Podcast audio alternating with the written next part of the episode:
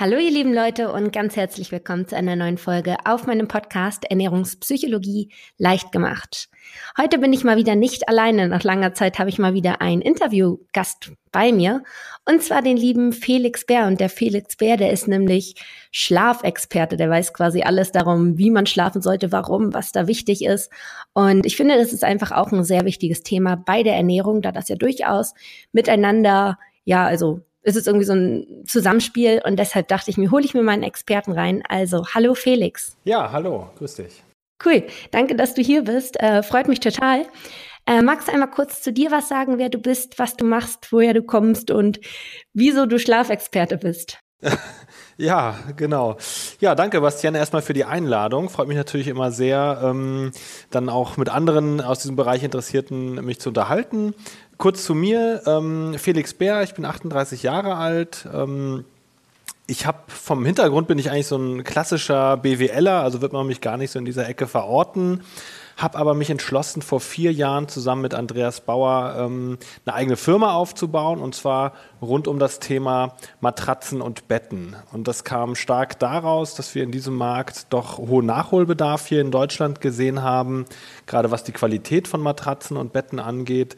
Und in dem Zusammenhang haben wir uns natürlich sehr, sehr stark auch mit dem Thema Schlaf und guter Schlaf auseinandergesetzt. Mhm, super interessant. Also ein guter Schlaf ist ja irgendwie echt wichtig. Ich habe mich selbst schon mal so ein bisschen damit auseinandergesetzt, auch mit dem Schlaf. Und ich habe immer wieder gelesen, dass es aber auch noch nicht so 100%ig klar ist, warum der Mensch eigentlich schlafen muss. Ist das so? Ja, also das werden wir immer wieder wahrscheinlich auch in diesem Gespräch merken. Ähm, es gibt immer verschiedenste Theorien, ähm, dass der Mensch schlafen muss, wie eigentlich äh, jedes Tier oder, oder jedes Lebewesen, das, das ist klar. Ähm, allerdings sind manche Dinge auch wirklich noch unerforscht und da kann man oftmals nur sagen, dass es, ja, sag ich mal, Ansätze, Erklärungsansätze gibt. Dass der Mensch schlafen muss, das ist auf jeden Fall extrem wichtig. Das ist äh, genauso wichtig wie die Wachphasen, gehört einfach dazu. Und sie sind auch wesentlich aktiver, als man denkt. Man hat ja immer so ein bisschen das Bild vor Augen, Mensch, tagsüber, da bin ich aktiv und nachts, da schlafe ich, da passiert nichts, aber da passiert eigentlich auch sehr, sehr viel, nämlich gerade diese Regeneration, die für unseren Körper so entscheidend ist. Mhm, also quasi ist das so ein bisschen so unsere Aufladestation nachts, wo wir einfach uns regenerieren wieder. Ja, ganz genau. Also wirklich dieser, was man so im Volksmund sagt, da muss ich mal wieder meine Batterien aufladen. Das ist tatsächlich so. Der Körper entspannt sich, äh, der Körper äh, kriegt eigentlich die Kräfte zurück, die er während der aktiven Phase verloren hat und bereitet sich schon, sage ich mal, auf den neuen Tag äh, vor. Deswegen ist der gute Schlaf einfach extrem wichtig und eine Grundlage ja, für ein gutes, gesundes und aktives Leben. Das kann man, kann man so zusammenfassen. Mhm, ja, also ich hatte, glaube ich, auch schon mal vor längerer Zeit. Irgendwann am Anfang meines Podcasts habe ich auch eine Folge zum Thema Schlaf gemacht. Da ging es auch so ein bisschen über die Hormone. Also es spielt euch durchaus die Ernährung da rein, denn es werden gewisse Sättigungs- und Hungerhormone quasi im Schlaf auch ausgeschüttet. Also super wichtig, auch für die Ernährung, aber auch für viele andere Aspekte ist der Schlaf. Äh, und deshalb einmal, was ist denn überhaupt oder was könnten negative Folgen sein eines nicht optimalen Schlafes? Ja, du sagtest das schon. Also es hat wirklich negative Auswirkungen, wenn man nicht gut oder falsch, also meistens ist es dann zu kurz schläft und nicht regelmäßig schläft. Ähm, das ist A mit dem Hormonhaushalt äh, ganz stark verbunden. Auf der anderen Seite ist da auch die gesamte Verdauung beeinträchtigt, weil man, wie gesagt, diese Schlafphasen auch dafür benötigt, um dem Körper sozusagen diese Regeneration zu geben. Man merkt es selber bei sich, ähm, verminderter Schlaf führt einfach auch allgemein oft zu einer Gereiztheit, verminderte Leistungsfähigkeit wäre hier noch zu nennen. Und es gab mal so eine schöne Analogie, äh, da wurde mal verminderter Schlaf ähm, übersetzt in, in Alkoholpromille. Also wer zu wenig schläft, der fühlt sich eigentlich irgendwann so, als wenn er einfach ein bisschen zu viel getrunken hätte. Also man ist nicht mehr so konzentriert, nicht mehr so leistungsfähig. Ähm, ja, und das beeinträchtigt die Gesundheit. Für kurze Entwarnung, wenn man jetzt mal ein, zwei Mal nicht so gut schläft, ist das noch ähm, kein Riesen-Alarmsignal, aber regelmäßig sollte man schon schauen, seinen guten und gesunden Schlaf zu bekommen. Mm, total interessant. Also vor allem dieses, dieser Vergleich mit dem ähm, betrunkenen Gefühl. Ich kenne das sehr gut. Ich habe mal ähm, zu meinen Studentenzeit nämlich auf einer Messe gearbeitet und habe ich so die Nachtschichten gehabt. Da musste ich quasi nachts auf so Stände aufpassen. Und äh, als das Geld dann mal richtig knapp war, habe ich, glaube ich, zehn Schichten nacheinander eingelegt. Und da war ich auch echt komplett raus. Also ich habe dann, glaube ich, tagsüber immer nur geschlafen, was ja auch nicht ganz der erholsamste Schlaf ist. Da kommen wir bestimmt später auch noch dazu. Und dann auch immer nur so um die fünf Stunden. Und am Ende der Woche fühlte ich mich echt ganz schön komisch. Also kann ich sehr gut nachvollziehen. Ja, ja, so aufgekratzt, genau. Aber es ist, äh, fühlt sich auch gar nicht gut an. Ähm, man hat auch einen ganz anderen Appetit und so weiter. Also das ist nicht der Optimalzustand. Ja absolut. Was wäre denn so die ideale Schlafdauer eigentlich?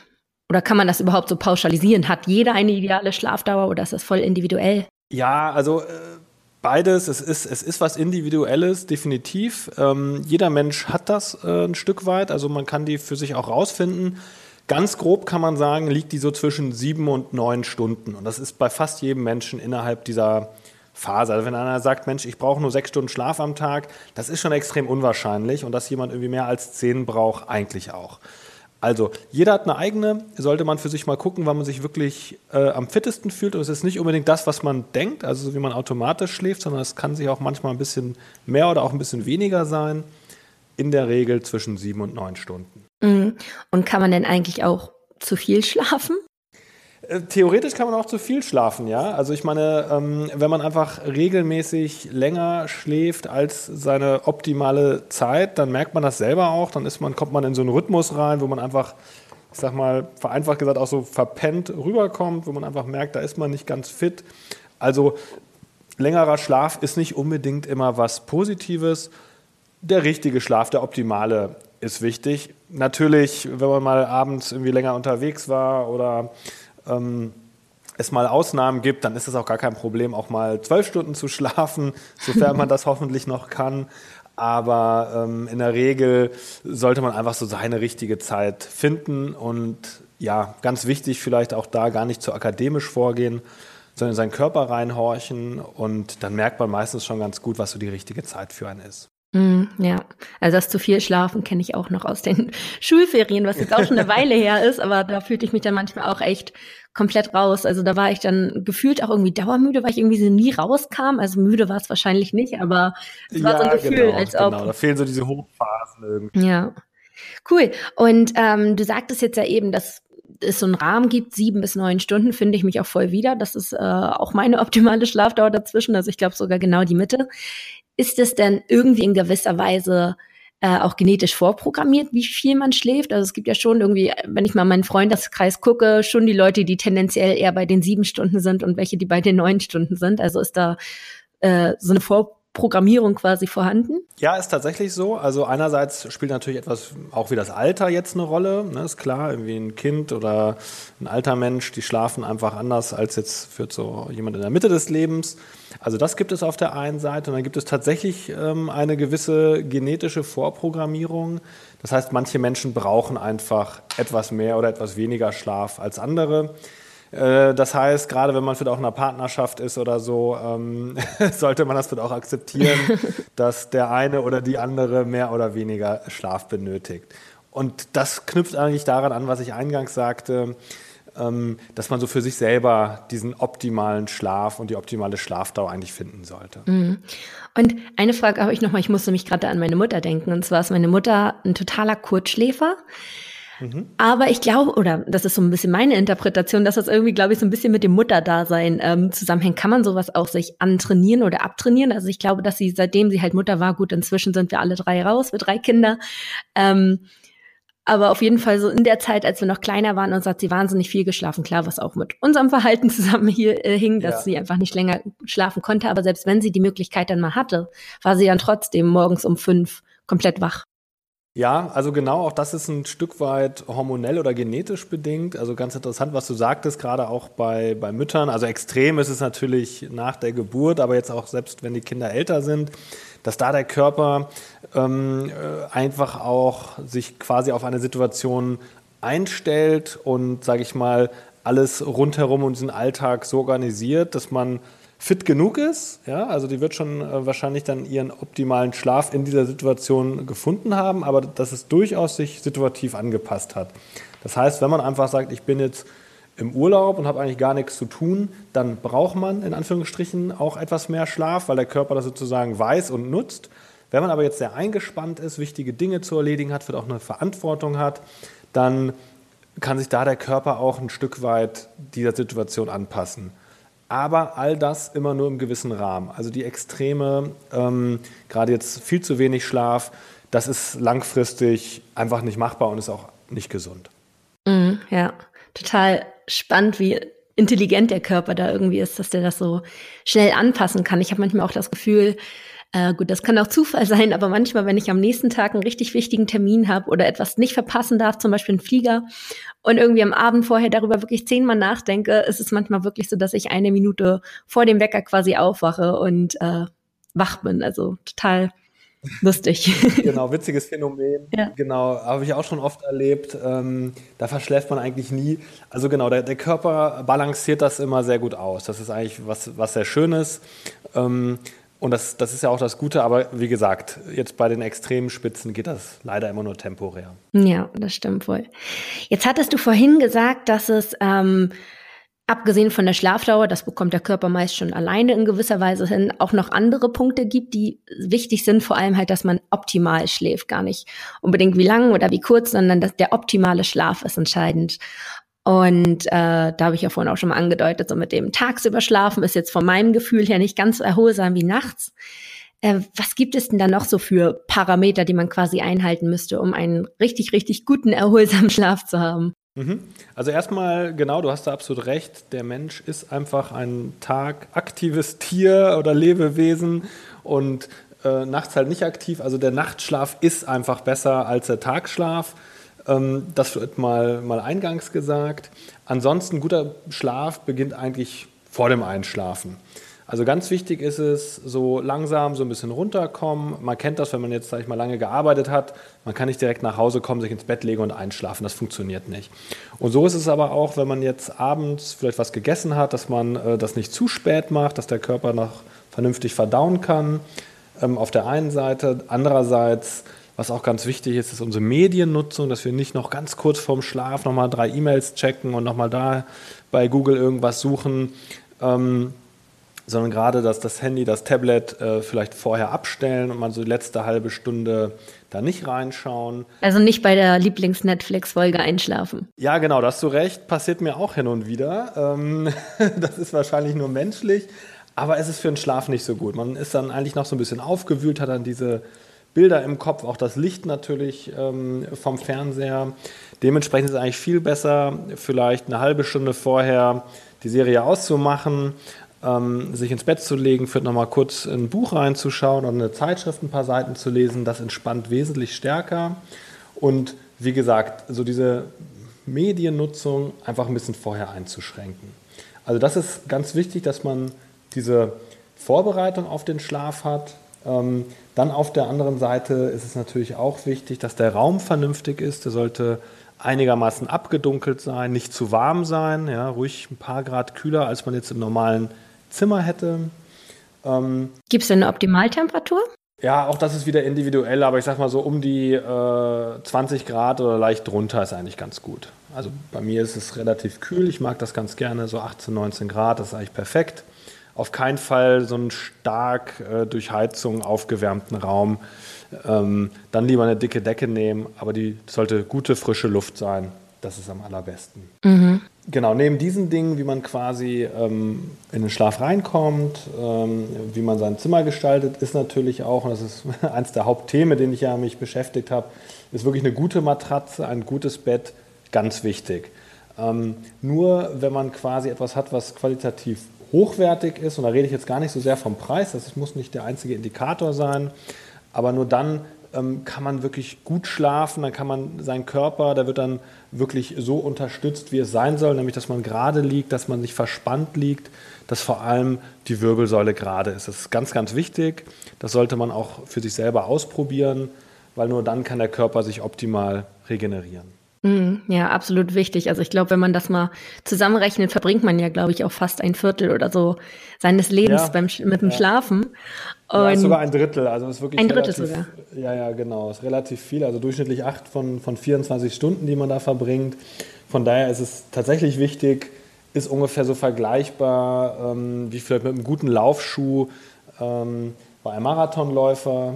Ähm, nur der Laufschuh macht dich nicht zum guten Läufer, aber ohne einen vernünftigen Schuh schafft es selbst der Beste irgendwie nicht zum Ziel oder wird, wird dann nur unter großen Schmerzen ankommen. Von daher ist das eine gute Grundlage. Nicht das alleinige, aber eine sehr gute Grundlage, ja, um quasi seinen guten Schlaf zu finden. Mhm. Und mit der richtigen Matratze, äh, kannst du da vielleicht noch mal kurz ein paar Stichpunkten so zusammenfassen für die Hörer, was denn da irgendwie relevant ist, was man äh, da, auf was man achten müsste?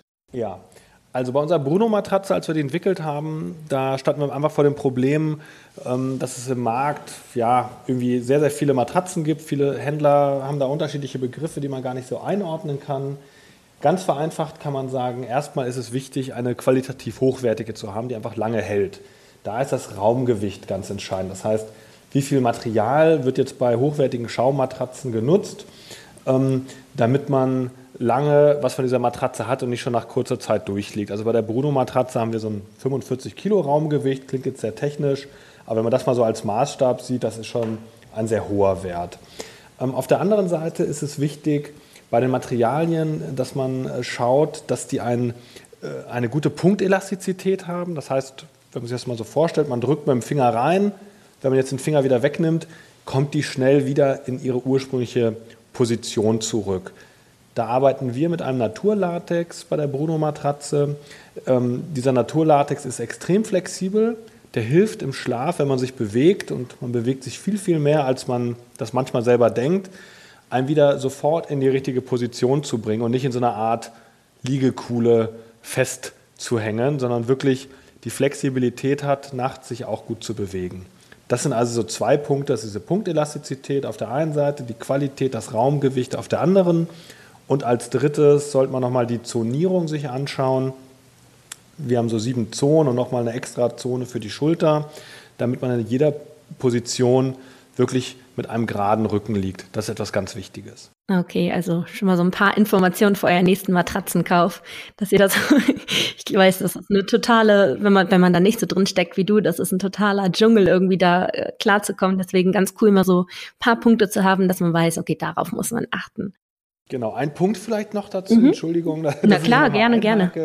Bei uns ist es so, ähm, dass wir gesagt haben, man muss eine Matratze Probe liegen. Das klingt jetzt erstmal so als, als Widerspruch zu dem, wie es bei uns funktioniert, weil wir ein reiner Online-Shop sind bei Bruno. Aber durch das Probeliegen ermöglicht es einem wirklich zu gucken, ist es die richtige Matratze für mich? Und es geht einfach da wirklich auch um ein individuelles Schlafverhalten. Deswegen bieten wir das unseren Kunden an, dass man 30 Tage zu Hause das testen kann wenn es einem gefällt, behält man die Matratze. Wenn nicht, wird die gratis wieder abgeholt.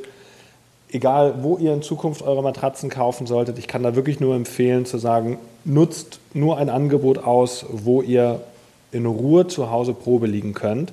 Weil die drei, vier Minuten im Laden, am besten noch mit Straßenkleidung an, das funktioniert nicht. Da werdet ihr nicht für die nächsten zehn Jahre die richtige Matratze für euch finden. Mhm, super Angebot von euch. Das macht echt sehr viel Sinn. Ich weiß noch damals, als ich studiert habe, habe ich mir mal eine bei Amazon bestellt und äh, ich glaube, die hatte schon nach einem halben Jahr so eine Liegekuhle und war alles andere als gut. Deswegen richtig cooles Angebot, echt. Äh, genau, jetzt sagtest du ja gerade noch einmal, dass es wichtig ist, quasi die ähm, Punktelastizität, hieß das so? Ganz genau, ja. Dass es quasi wieder schnell hochkommt und sich der Liegeposition anpasst total sinnvoll. Ähm, gibt es denn bei der Liegeposition eigentlich auch Positionen, die gesünder für den Körper sind und nicht so gesund? Also ich bin zum Beispiel eine totale Seitenschläferin. äh, gibt es da auch irgendwelche Dinge? Ja, äh, Bastian, damit gehörst du der Mehrheit der Deutschen an. Wir haben das mal äh, so ein bisschen untersucht bei uns, äh, bei den Kunden. Also es ist grob so, dass 50 Prozent der, der Menschen eigentlich seitlich schlafen, äh, ungefähr 25 Prozent auf dem Rücken und der Rest irgendwie anders oder immer in unterschiedlichen Positionen. Also das sind so die Klassiker. Ähm, mhm. Bauch, ja, es ist verhältnismäßig wenig eigentlich bei, bei erwachsenen Menschen, diese Bauchschlafposition. Nein, es gibt nicht die eine richtige und die anderen falschen. Auch da einfach auf den Körper hören und sich so hinlegen, dass es für einen selber bequem ist, dass man gut schläft. Was man auch immer denkt, man schläft irgendwie mit der einen Position ein und dann bleibt man so und nach acht Stunden steht man wieder auf. Das ist überhaupt nicht so. Man bewegt sich extrem viel nachts, auch wenn man es gar nicht so bemerkt oder, oder wahrnimmt. Ähm, der Körper arbeitet richtig, die Muskeln bewegen sich, also da passiert richtig was. Und es kann bis zu 60 Mal ein, ein Umdrehen und ein Hin und Her geben. Deshalb nochmal ganz wichtig, dass man diese Punktelastizität hat. Das heißt, dass die Matratze einen dabei unterstützt und nicht einen sozusagen noch fesselt in so einer ja, gewählten Liegekuhle. Das ist, ähm, das war mal eine Zeit lang so der Trend, diese Memory-Schaumatratzen. Äh, da haben wir auch in unseren Untersuchungen ganz klar gesehen, dass das nicht sinnvoll ist, weil man sich sozusagen nicht frei bewegen kann. Mm, okay, cool. Also da habe ich das Gefühl, jetzt schon mal einiges heute gelernt zu haben. So in dem Sinne habe ich mich noch nicht so tief mit dem Schlaf auseinandergesetzt. Aber ich denke mal, zusammenfassend ist auf jeden Fall klar immer wichtig, dass man die äußeren Umstände dementsprechend anpasst. Also wenn es geht, nachts schlafen, also tagsüber, obwohl da, da fällt mir gerade noch mal was ein. Wie sieht's denn aus mit dem mit dem Schichtarbeiten? Ich habe nämlich schon sehr viele Nachrichten von Hörern bekommen, die in der Schicht arbeiten und dann tagsüber schlafen müssen. Äh, kann man dann gewisserweise eigentlich auch vorschlafen oder nachschlafen oder kann man das eigentlich gar nicht so vereinbaren mit dem Körper? Ja, also äh, vielleicht noch mal eine schlechte Nachricht leider. Ähm, das ist für den Körper nicht optimal. Also da gibt es auch viele Untersuchungen, die haben eigentlich gemerkt, dass Schichtarbeit selbst nach Jahren es ist noch nicht die richtige Zeit für den Körper und der Körper gewöhnt sich da auch nur sehr bedingt dran. Also man kann das mal eine Zeit lang, optimal ist es nicht. Also der Mensch äh, ist einfach ein Lebewesen, was nachts schläft und der Nachtschlaf ist in der Regel besser als der Tagschlaf. Also das ist eine kleine negative Nachricht. Das heißt, wenn es äh, zu verhindern geht, dann lieber nachts schlafen. Wenn das natürlich durch einen Schichtdienst im Krankenhaus oder in der Firma nicht möglich ist, ähm, dann geht es anders nicht. Und da kann man sagen, das ist wiederum die gute Nachricht, durch eine gute Vorbereitung, was ich eingangs sagte, vernünftig abdunkeln, langsam runterkommen in den Schlaf. Und das ist dann egal, ob das um 10 Uhr morgens ist oder um 10 Uhr abends. Ähm, da kann man schon sehr viel erreichen. In Verbindung mit einer guten, auf den eigenen Körper passenden Matratze kann man ein großes Teil von diesem Manko, dass man halt nicht die normal, den normalen, sage ich mal, natürlichen Schlafrhythmus hat, kann man schon eine ganze Menge ausgleichen. Was da auch wichtig ist, dass man versucht, diesen Schlafrhythmus so eine Zeit lang wenigstens beizubehalten. Also wenn man vielleicht ein bisschen länger diese Nachtschichten hat, dann auch versuchen, da einen gewissen Rhythmus zu finden, auf den der Körper sich dann einigermaßen einstellen kann. Mm, okay, gut.